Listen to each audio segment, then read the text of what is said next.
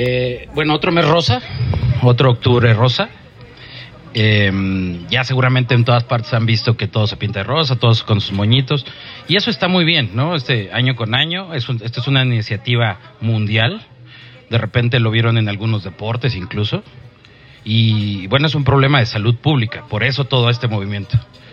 Em, datos que van a escuchar mucho, es la primera causa de muerte en mujeres por cáncer en Querétaro, en México y en el mundo, ¿no? Eh, hay factores de riesgo que ya están muy bien identificados, seguramente también los han escuchado. Eh, hay factores ambientales como el sobrepeso, la alimentación, tabaquismo, eh, los estrógenos. Factores genéticos, la herencia son los menos, la verdad los genéticos son los menos, la herencia, por ejemplo. Pero hay otros datos que tal vez no han escuchado. Por ejemplo, la mortalidad y la incidencia han aumentado en México dentro de los últimos 20 años. La incidencia en el mundo ha aumentado también, ¿no? En, to- en todo el mundo hay más cáncer de mama, pero han logrado reducir la mortalidad. En México, desgraciadamente, sigue aumentando. Por ponerles números, en el año 2000, la tasa de mortalidad por cada 100.000 habitantes era de 7, 8, por ahí. En el año 2010, 9. Y en el 2022, 18 en México. ¿no? Entonces, las pacientes se siguen muriendo. Por más que digamos todos los años de háganse su mastografía a partir de los 40 años, una vez al año, aunque no tengan síntomas, aunque no sientan nada, hagan sus estudios, las pacientes siguen muriendo. ¿Y por qué se siguen muriendo? Por un montón de causas, ¿no? Primero, desde el lado del paciente, bueno, pues de repente sienten algo y no saben qué acudir, dicen no me duele, entonces bueno, no van. Ok, eso ya lo hemos hablado también. Desde el lado médico, pues en los servicios de salud hay también retrasos en el tratamiento.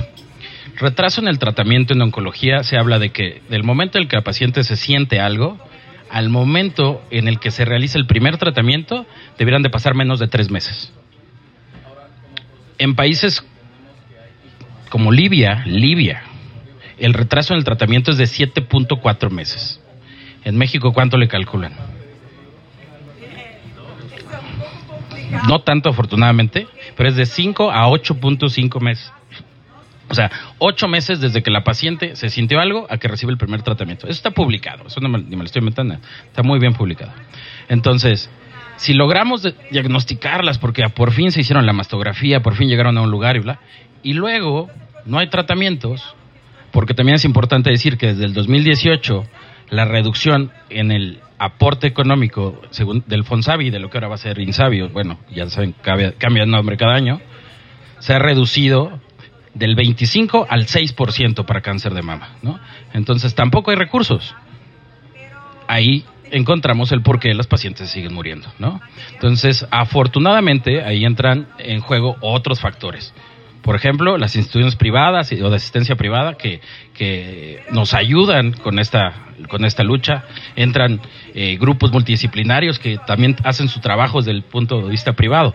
Pero no es suficiente, ¿no? No es suficiente. Necesitamos, eh, número uno, que esto se comparte, que la gente sepa que se tiene que hacer su mastografía, que desde el año pasado la Asociación Americana de Cirujanos de Mama sugiere que a partir de los 25 años la paciente vaya a una revisión de riesgo. Es una única consulta de riesgo. Oye, ¿sabes qué? Tengo antecedentes o tengo esto.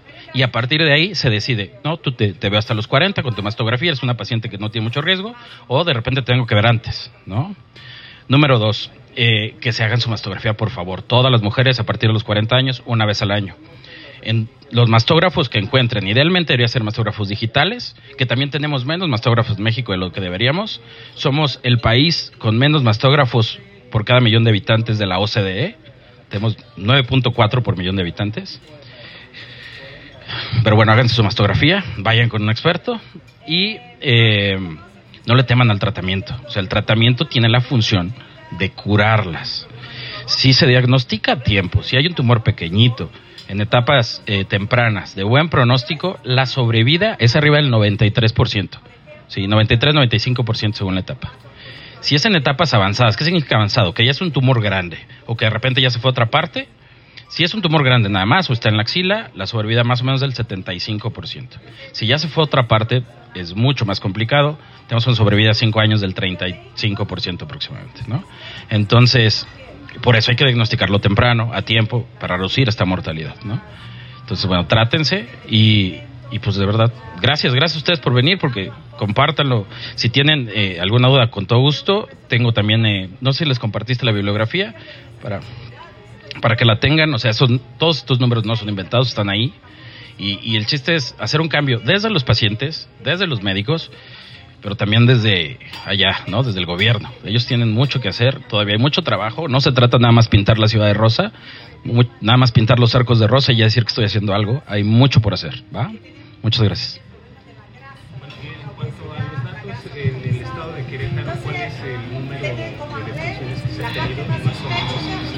Cifra. Le contesto. ¿Cuántas eh? Mira, el año pasado hubo la tasa de mortalidad fue el 19.5, más o menos a la mitad del país. O sea, tenemos estados con, mejor, con menor mortalidad y con mayor, ¿no? En promedio en México te igual en 18, 20. Y fueron 140 defunciones en el 2022 por cáncer de mama en Querétaro, más o menos tres por semana, o sea, para que se den una idea. Cedemos la palabra a la licenciada Luz María Mieva, que nos va a hablar de los eh, datos y de su labor como insti- institución de asistencia privada. Hola, buenos días a todos. Muchísimas gracias por su presencia. Eh, bueno, yo soy presidenta de Grupo Reto Querétaro. Es una institución de asistencia privada. Vengo acompañada de la directora, la licenciada Ana Mari Cue. Ella es la directora de la institución. Nosotros nos dedicamos a la detección oportuna de cáncer de mama y cáncer cérvico. Ya todos los datos eh, los dio el doctor, pero nosotros lo que tenemos es una institución en la cual contamos pues con un mastógrafo digital que tiene la capacidad de detectar lesiones sumamente pequeñas. Tenemos ultrasonido mamario, tenemos este, densitometría, tenemos accesorios para todas las mujeres que ya han padecido o padecen cáncer y están en tratamiento. Tenemos nosotros eh, programas para apoyar a mujeres de comunidades en los cuales son costo cero. Eso quiere decir que se acercan las señoras de comunidades o con las DIFs o con los municipios que tenemos convenio. A esas señoras se les hacen sus estudios tanto de mastografía como ginecológicos, costo cero. Independientemente que si llegan a tener cualquier otro riesgo, se les completa con el cono de compresión, ultrasonido y biopsia, también sin ningún costo. Entonces, ¿qué es lo que queremos lograr nosotros? Que cada día más mujeres puedan tener acceso a la salud. Y que no sea número uno el miedo para que no, no me vayan a decir que tengo algo y por eso no voy. Muchas veces dicen es que no tenemos el dinero para pagar esos estudios. Con nosotros sí se puede. Nosotros aplicamos estudios socioeconómicos independientemente de los proyectos que tenemos en comunidades, con empresas, con el Estado, para que no se quede ninguna mujer sin hacerse estudio no nada más tenemos calidad, procuramos tener calidez, empatía, porque sabemos lo que, lo que significa esto en las pacientes. No es fácil llegar, venir con miedo, hacerte tu estudio o que te, pues que tengamos que decirle que, pues que tiene un cáncer, que tiene que ver un especialista, que se tiene que, le tiene que dar seguimiento a su enfermedad, Ah, porque es muy importante, como decía el doctor, el cáncer no duele. Entonces, de repente te llegan unas personas ya con, un- con unas bolas ya totalmente desarrolladas. ¿Qué, quiere decir eso? Que ya tenía mucho tiempo desarrollándose el cáncer, pero es una señora ya mayor y resulta que no, no se ha hecho una mastografía.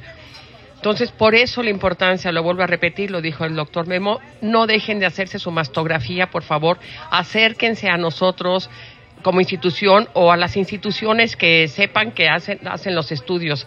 Hoy por hoy no hay pretexto para no hacerte tus estudios. Es muy, muy importante la detección oportuna, la detección temprana. Cualquier cosa que se les llegue a ofrecer, nosotros estamos en la colonia Cimatario, en la calle de Francisco Quino, número 44. Todo lo manejamos por cita, así que háblenos y cualquier duda que tengan, con mucho cariño nosotros se las podemos resolver. Nuestros teléfonos son 4422-167175 y 4422-152622. Estamos para servirles y cualquier cosa que necesiten con muchísimo cariño. Gracias.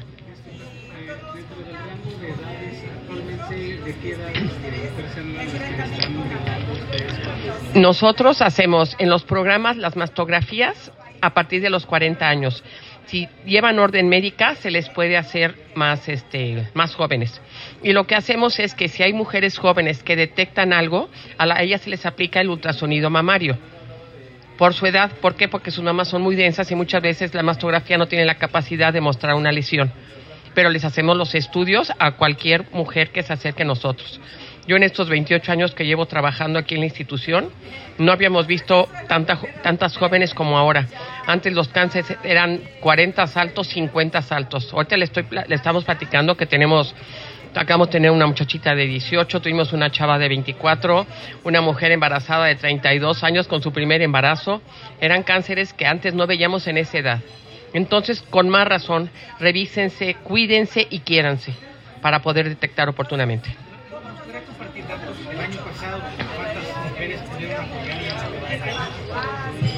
Le voy a pasar aquí a nuestra directora que tiene todos los datos precisos.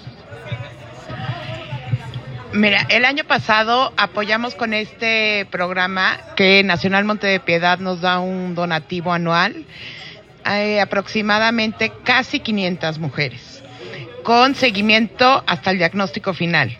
Se les realizaba la mastografía, eh, si era necesario cono de compresión, ultrasonido, si es necesario una cita con el médico oncólogo hasta que se les entrega el diagnóstico. De ahí, de esas, fueron 400 y cacho, casi 500, encontramos dos casos positivos. A esas mujeres ya se le se operaron, están en tratamiento en el Hospital General y Grupo Reto les ha dado seguimiento ya postoperatorio. Les hemos dado brasieres, prótesis, pelucas y tratamiento tanatológico y tratamiento psicológico sin ningún costo.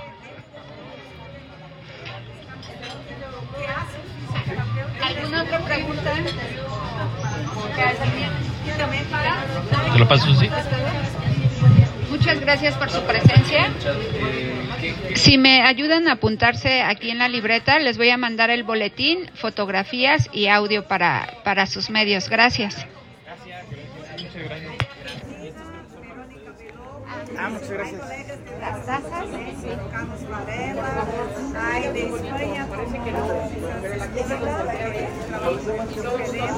Hay de Italia, Felicio Picariello, que trabaja mucho con las organizaciones. Hay colegas de muchos países que colaboraron, y en cada capítulo tenemos como dos o tres colegas